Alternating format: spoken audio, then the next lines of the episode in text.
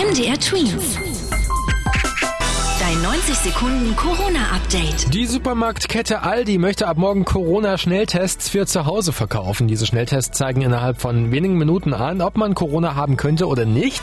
Im Moment wird viel diskutiert, dass der Staat die Kosten für diese Tests trägt. Da es da aber noch keine richtige Entscheidung gibt, bietet die Supermarktkette eine Packung mit fünf Tests für etwa 25 Euro an. Corona-Schnelltests sind laut vieler Experten neben den Impfungen wichtig, damit man den Lockdown beenden kann. Andere Supermärkte und Drogerien wollen übrigens nachziehen und ab nächster Woche auch Tests verkaufen.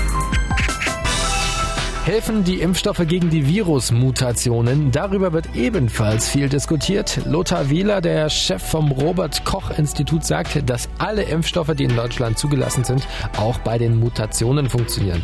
Coronaviren verändern sich und können andere Eigenschaften bekommen, zum Beispiel, dass sie ansteckender werden. Es wurde zwar über Öffnungen diskutiert, allerdings gebunden an die Ansteckungszahlen und die sind in der Twin Zone im Moment viel zu hoch. Weiterhin am stärksten ist das Bundesland Thüringen betroffen. Da hat fast jeder Kreis so hohe Zahlen, dass dort laut der neuen Regeln, die beschlossen wurden, nicht gelockert werden dürfte. MDR Twins. Dein 90 Sekunden Corona-Update.